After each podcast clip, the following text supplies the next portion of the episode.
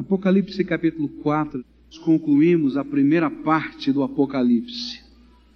Naqueles primeiros três capítulos, nós vimos o Cristo glorificado, o Cristo ressurreto, revelando-se à sua igreja e revelando à igreja que está na terra o estado em que ele, glorificado, se encontra e nós, igreja, como estamos sendo vistos por ele.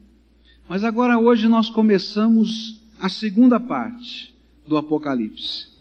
Uma parte um pouco mais densa, um pouco mais difícil, às vezes, de entendermos. Porque agora começam as revelações da vinda do reino de Deus. A partir do capítulo 4, as coisas futuras começam a ser reveladas. E às vezes, quando nós temos que olhar para frente sem ter todo o conhecimento, nós temos que ir devagar, temos que ir com prudência, para que não possamos incorrer em erro ou em dogmatismos aqui. Eu queria que os irmãos estivessem nesse espírito, queremos aprender a palavra e queremos ser edificados pela palavra, e o Senhor há de nos ajudar nisso. A nossa oração é que o Senhor, com o seu Espírito Santo, ilumine não somente o pastor, mas toda a igreja, e que nós possamos sentir o que João sentiu, e que nós possamos perceber o que ele viu, e possamos ser movidos pela mensagem que o Senhor deixou à igreja, a mensagem das coisas futuras, que estão escritas num livro selado, que vai começar a ser aberto diante dos nossos olhos nas Escrituras Sagradas. Qual é a mensagem do capítulo 4? O que é que o Senhor tem a nos mostrar? A primeira coisa que chama a minha atenção no capítulo 4 está logo no versículo 1. Ele começa dizendo que depois destas coisas, daquelas mensagens que Jesus mandou às igrejas da Ásia, ele percebe uma porta aberta no céu. É como se uma grande porta estivesse aberta e agora as coisas que estão além dessa dimensão, que estão lá na eternidade, que estão lá com o Deus Todo-Poderoso, começam a ser reveladas. É interessante perceber que esta é a terceira vez que o apóstolo João usa esta figura de linguagem, uma porta aberta. A primeira vez que ele usa isso foi no capítulo 3, no versículo 8, quando ele falou à igreja que tinha uma porta aberta. A porta da oportunidade missionária, a porta da pregação do Evangelho, a porta para que eles pudessem estar disseminando não mais a cultura grega, mas o Evangelho do Senhor Jesus. A segunda vez que ele falou sobre a porta aberta foi no capítulo 3, no versículo 20, quando ele falou da porta do coração e disse que as pessoas precisavam e a igreja precisava abrir a porta do coração, porque Jesus estava batendo naquela porta, queria entrar e queria ali morar com as pessoas. Mas agora a terceira vez ele vai falar sobre a porta da revelação. Naquele momento, Deus abria a porta da revelação ao apóstolo João mas abria também a porta da revelação à sua igreja. Os irmãos já pararam para pensar por que, que o Apocalipse foi escrito? Os irmãos já pararam para pensar por que o livro de Daniel foi escrito? Por que, que o livro de Ezequiel foi escrito?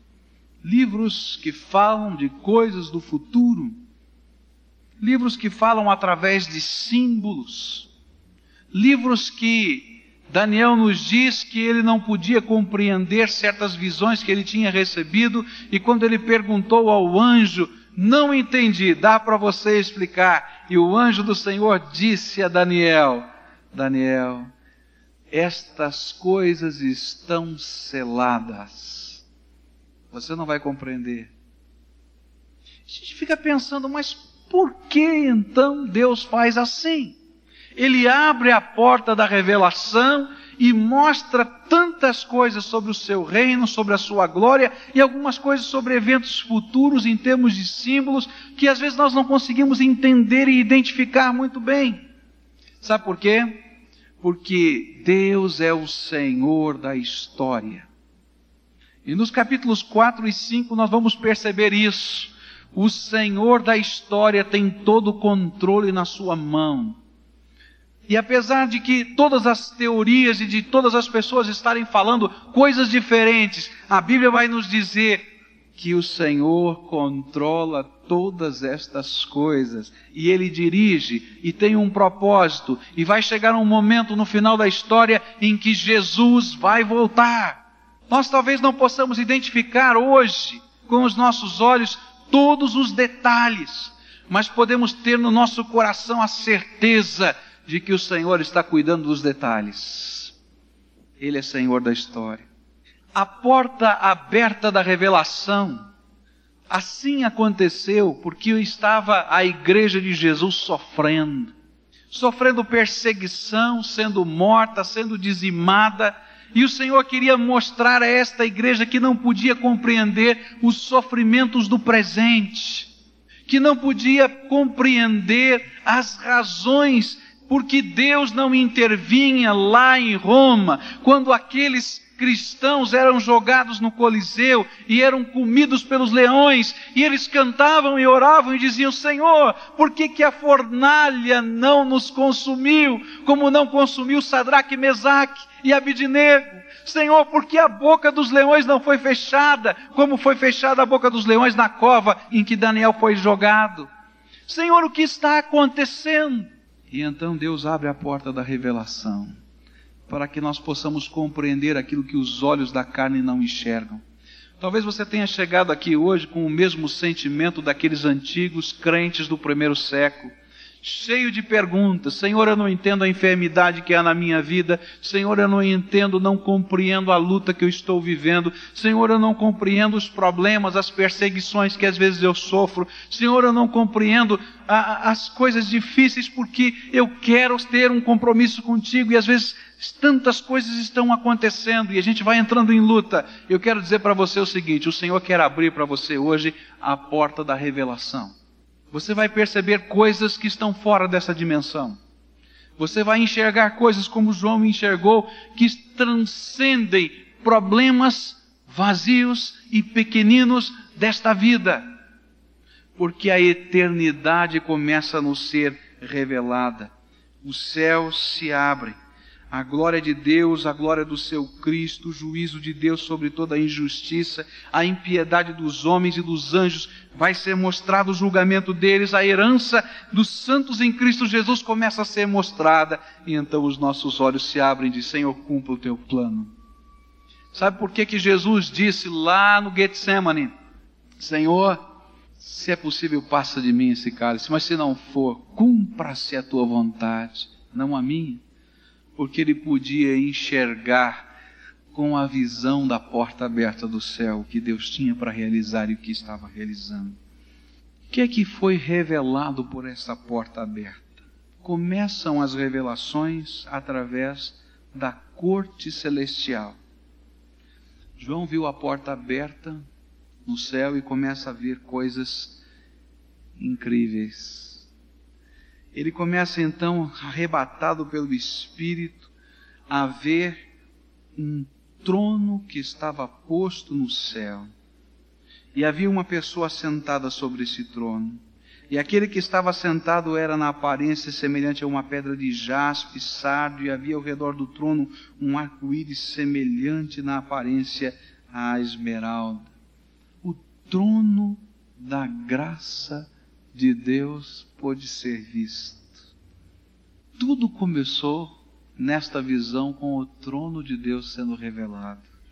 E de repente, com as coisas que João começava a ver, ele podia naquele trono, ainda que ele não descreva Deus de nenhuma maneira, ele só descreve o trono da graça, o trono do Deus vivo. Ele começa então, através daqueles símbolos, mostrar para a gente a majestade divina há um soberano Deus sobre esse universo. O trono da sua graça e da sua glória manifesta o poder de Deus, a majestade de Deus, a soberania de Deus. Esse é o Senhor que está lá. Todas as coisas que estão envolvendo esse trono têm símbolos. Ele vê envolvendo esse trono um grande arco-íris como um símbolo do Deus da aliança. O Deus que é soberano, Senhor do universo, é também o Deus da aliança. É aquele que cumpre as suas promessas. E esta é a mensagem à igreja, a igreja abatida e sofrida. O Senhor cumpre as suas promessas. Ele fez uma aliança contigo, ele não vai quebrar porque ele é fiel. Até no céu a marca da aliança está lá. O Senhor está ali. Mas de repente desse mesmo trono saem relâmpagos, vozes e trovões, diz o versículo 5. Mas esse mesmo Deus de amor, esse mesmo Deus de aliança, esse mesmo Deus de compromisso, diz a Bíblia, é o Deus de toda a justiça. E o que o Apocalipse vai nos mostrar é o tempero entre o Deus de todo amor e o Deus de toda justiça. Ele é um único Deus. Ele mesmo governa esse universo e ele mesmo se relaciona com as nossas vidas. Existe um mar de vidro ali que representa a santidade de Deus, um Deus que é santo, que é puro, que as pessoas realmente não podem contemplar toda a sua santidade e sua glória, até os seres celestiais ficam aquém do mar de vidro por causa da santidade de Deus. Esse é o Senhor. E a primeira visão é do trono de Deus. João olha e vê o céu aberto, a porta aberta no céu, e o seu Deus sobre o seu trono, o trono que é da graça, o trono que é do compromisso, o trono que é da aliança, mas o trono que representa a justiça, o trono que representa a santidade. Ele começa então a olhar a corte celestial. E de repente vão surgindo ali naquela cena, no versículo 4, que ao redor do trono 24 outros tronos existem. E sobre os tronos via sentados 24 anciãos, vestidos de branco, que tinham nas suas cabeças coroas de ouro. E a gente vai percebendo através de símbolos, símbolos da visão. Toda vez que Deus fala através de visão, nós não estamos vendo realidades concretas, mas nós estamos entendendo a mensagem através de símbolos. E esses 24 anciãos, esses 24 tronos, são o símbolo da igreja eterna do Senhor. O que é essa igreja eterna? Eles estão simbolizados nas doze tribos de Israel e nos doze apóstolos. O povo de Deus no céu, esse é o símbolo. O povo de ontem e o povo de hoje está simbolizado nesta figura. Totalidade da igreja na presença do Senhor. Igreja que recebeu do Senhor coroa, coroa de ouro, coroa de graça, que estão sobre as suas cabeças. Não merecíamos essas coroas, mas são as promessas da vida eterna, as promessas das heranças celestiais que já estão simbolizadas nesta coroa que nos será colocada sobre a cabeça. Outra imagem que aparece nesse capítulo são os quatro seres viventes. Eles são identificados em outros textos da Bíblia como os querubins, descritos por Ezequiel são parecidos com os serafins de Isaías. São aqueles seres que estão na presença de Deus, glorificando ao Senhor e o servem de dia e de noite. E de certa maneira eles simbolizam a criação, toda a criação divina, exaltando e servindo o soberano Senhor do universo. Esta é a imagem que João está vendo. João está vendo o trono de Deus, a igreja de Jesus, toda a criação louvando e adorando o seu nome. Agora, como é que é feita esta adoração? E aqui eu gostaria de me deter um pouco mais. O que, que é o conteúdo desta adoração? O louvor vai crescendo no céu. Diz a Bíblia que os quatro seres viventes, de dia e de noite, entoavam a sua doxologia de louvor. O versículo 8 vai nos mostrar qual é.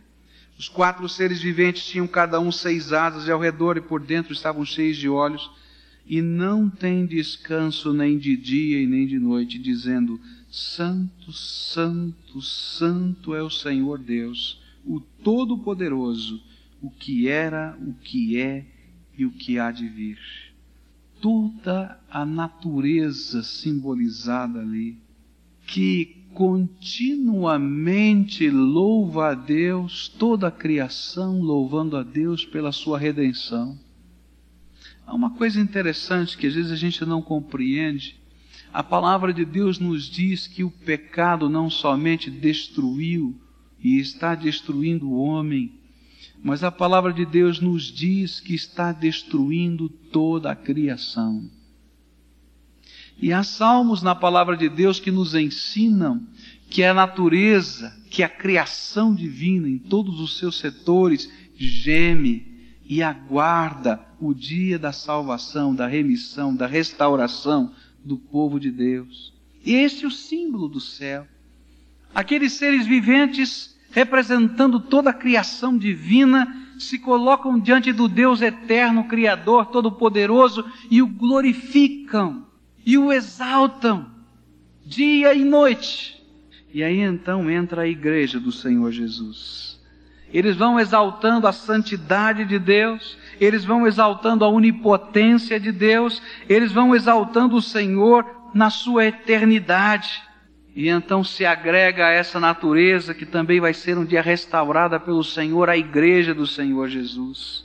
E de repente aqueles 24 anciãos começam a adorar. Versículo 9 diz assim: E sempre que os seres viventes davam glória e honra e ação de graças ao que estava sentado sobre o trono e ao que vive pelos séculos dos séculos, os vinte e quatro anciãos prostravam-se diante do que estava sentado sobre o trono e adoravam ao que vive pelos séculos dos séculos e lançavam as suas coroas diante do trono, dizendo: Digno é, Senhor nosso e Deus nosso, de receber a glória, a honra e o poder, porque tu criaste todas as coisas e por tua vontade existiram e foram criadas.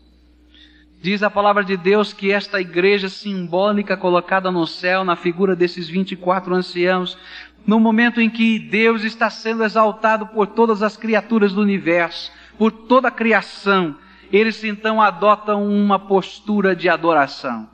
Diz a palavra de Deus que eles colocam o rosto no chão. E esse era o símbolo de adoração. A palavra adorar, ela significava em hebraico, em primeiro lugar, colocar o rosto no chão. É quando a dignidade do Senhor, quando a glória do Senhor é percebida e as pessoas não conseguem mais ficar em pé. Essa é a beleza que João viu. Diante da glória de Deus, ninguém resiste e aqueles seres celestiais se derrubam na presença do Senhor com o rosto no chão. Uma das coisas que às vezes nesta vida nós não somos capazes de entender é a glória de Deus. E não somos capazes de exaltar a glória de Deus. Muitas vezes na nossa vida, no nosso dia a dia, mesmo nós que conhecemos a Jesus, não nos dobramos diante da glória de Deus. Mas quando o Senhor se revela a nós, e quando o Espírito de Deus transborda o nosso coração, e quando a nossa alma está cheia da glória que vem do Senhor, a gente não aguenta, a gente cai diante do Senhor, a gente não aguenta porque as lágrimas caem dos nossos olhos, a gente não aguenta porque as palavras não saem da nossa boca, porque estamos contemplando a glória de Deus. Nós vivemos num tempo em que a igreja de Jesus precisa aprender a colocar o rosto no chão. E eu não estou falando apenas do ato, vamos dizer assim, humano, de a gente deitar com o rosto no chão, mas eu estou falando de um povo que sente a presença do seu eterno Senhor, de um povo que contempla com os olhos da fé a glória do seu Deus de um povo que reconhece a sua majestade, de um povo que reconhece o seu poder, de um povo que exalta a sua autoridade, de um povo que se quebra diante de Deus. Eu creio que nós, como Igreja do Senhor Jesus, somos muito semelhantes a um dos reis de Israel, ao rei Asa.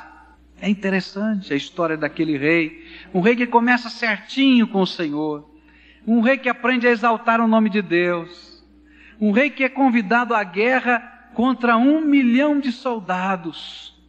E ele vai com o seu pequenino exército, cerca de 500 mil soldados, 400 mil soldados. E ele chega diante da batalha e diz: Senhor, se a gente colocar agora, Senhor, na matemática, está perdida a guerra. E ele então prova a majestade de Deus, a glória de Deus, ele recebe a vitória. E ele vai vivendo a vida dele, 40 anos. Ele vai vivendo a sua vida, vai vivendo o seu reino, vai percebendo os milagres de Deus, mas não se dobra a glória do Senhor, a majestade e a autoridade do Senhor. E quando os problemas começam a surgir na sua vida, sabe o que ele faz? Ele contrata os sírios como mercenários para a próxima guerra. E chega o profeta de Deus e diz para aquele rei: Rei, você não lembra da vitória que Deus já deu na tua vida? Por que, que você contratou os mercenários da Síria? Você está agindo como homem, está agindo como a humanidade, está agindo como as pessoas normais. Você não reconhece a glória do teu Deus. E ele fica tão irado com o profeta e diz: Você está ficando doido, está ficando fanático. Vai para a cadeia, profeta. E depois ele fica enfermo, seus pés ficam doentes. E diz aquele que escreveu a Escritura que, mesmo na enfermidade, ele não confiou no seu Deus. Quando o céu se abre, nós reconhecemos quem é o Senhor nós reconhecemos a Sua glória e nós nos rendemos a Ele. Nós paramos de querer controlar a vida, controlar o mundo e nós nos colocamos de rosto no chão. E o que Jesus quer e o que Deus espera é que a sua igreja seja uma igreja que se prostre, com o rosto no chão, dizendo: Tu és Deus, Tu és Senhor, Tu tens toda a autoridade. E meus irmãos, esta é a próxima cena. Eu acho que é uma das cenas mais bonitas do Novo Testamento. Outro dia, lendo esse texto, eu chorei diante desta cena. Eu consegui perceber esta cena. Sabe por quê? Porque naquela hora a igreja simbolizada nos 24 anciãos, com o rosto no chão, adorando a glória do Deus eterno, do soberano Senhor desse universo, pega aquelas coroas as coroas da herança, as coroas que nos foram dadas como dádivas, aquelas coroas que representam tudo quanto Deus nos prometeu. E eles tiram as suas coroas de ouro da cabeça. E o que fazem? Lançam aos pés do Senhor. Sabe, esse aqui é um símbolo tão bonito, porque era assim que acontecia nos tempos passados. Quando o exército romano invadia uma cidade, invadia uma determinada terra, eles sempre levavam consigo uma imagem do imperador. E eles colocavam na sala do trono daquele país, daquela cidade, a imagem do imperador. E o rei derrotado colocava o seu rosto no chão diante da imagem do imperador, tirava a sua coroa da cabeça e lançava aos pés do imperador, dizendo: Estou rendido, me entrego, aceito a tua autoridade. E de repente nós vemos esta mesma cena, esta mesma cena no Apocalipse. A igreja do Senhor Jesus Cristo enquanto os povos do mundo se rendem a filosofias, a autoridades, a sentimentos, a comandos humanos, não, a igreja do Senhor Jesus Cristo coloca o seu rosto no chão e se rende ao Deus eterno todo-poderoso e diz: Nada é meu, tudo é teu, porque tudo veio do Senhor. A ti seja a honra, a glória, a autoridade, o poder, o domínio, para sempre, Senhor. E tiram as coroas e lançam sobre os pés do eterno Deus. Ninguém vai entrar no céu se não aprender a lançar tudo sobre os pés do Senhor. A primeira lição da boa nova do Evangelho é esta: é quando nós nos rendemos. Nós ainda não entendemos o que é rendição incondicional, porque não há como ter vínculo, compromisso não há como ter bênção, Não há como ser realmente uma bênção se a gente não aprender a rendição incondicional. Meus queridos, rendição incondicional é quando não tenho nenhuma autoridade mais.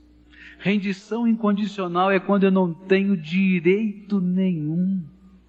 Rendição incondicional é quando eu me entrego totalmente.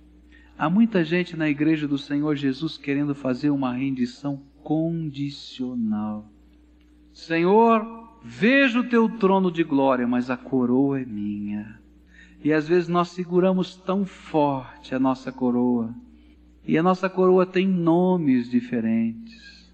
Às vezes são nomes de pessoas, às vezes são coisas, às vezes são determinadas circunstâncias da nossa vida.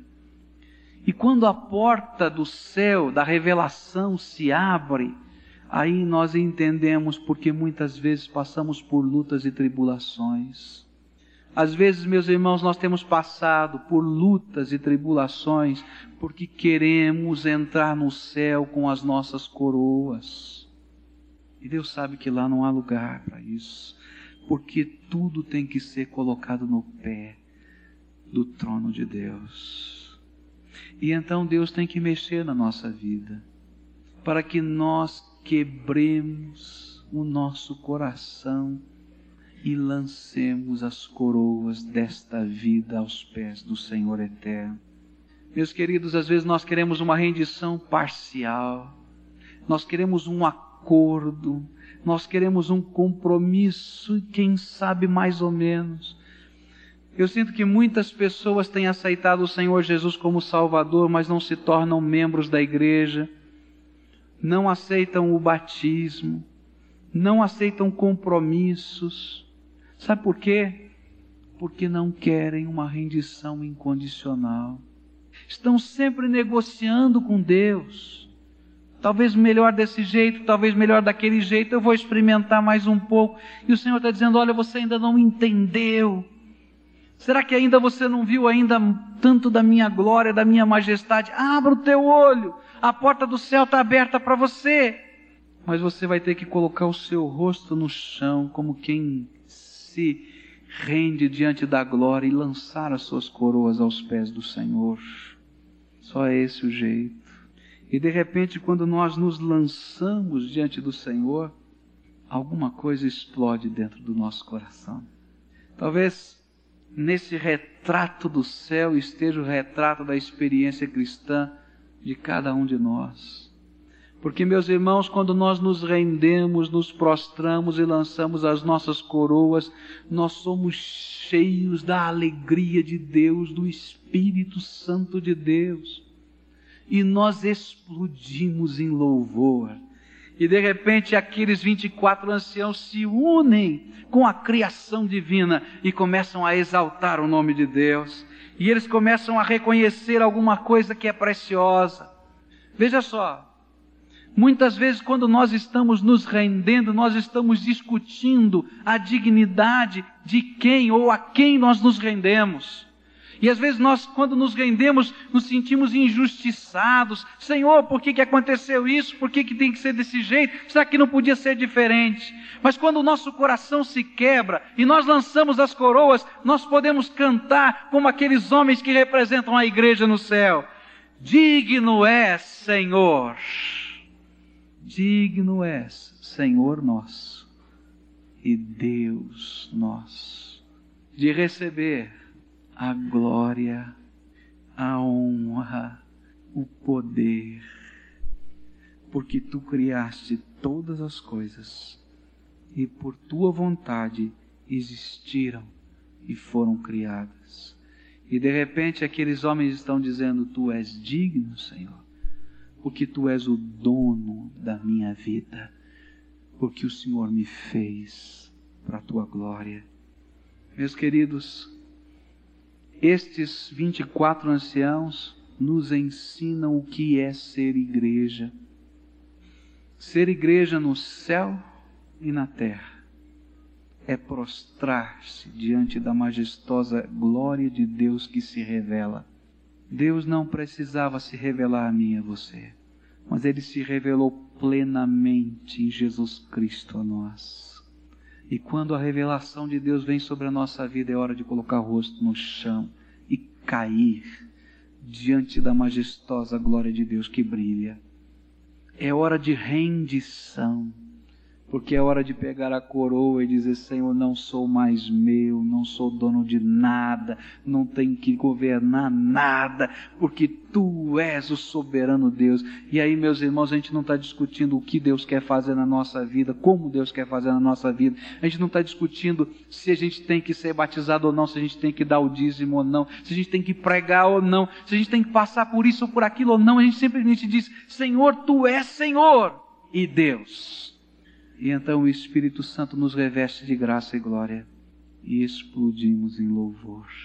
Digno é, Senhor, de receber a honra, a glória e o poder, porque tu criastes todas as coisas.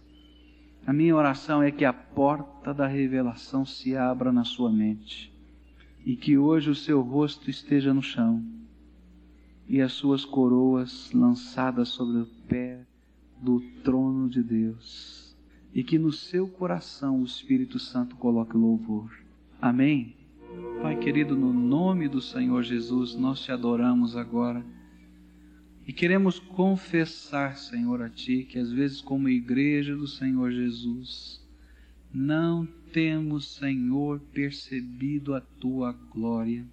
E queremos, Senhor, confessar que às vezes andamos de cabeça erguida quando devíamos estar com o nosso rosto diante do chão, porque a tua glória é maior que a vida, porque a tua glória é maior que o nosso conhecimento, porque a tua glória é maior que a nossa sabedoria, porque a tua glória, Senhor, é maior que os nossos planos, porque a tua glória é maior, Senhor, do que os nossos olhos podem contemplar. E às vezes, Senhor, nós somos tão altivos diante de ti.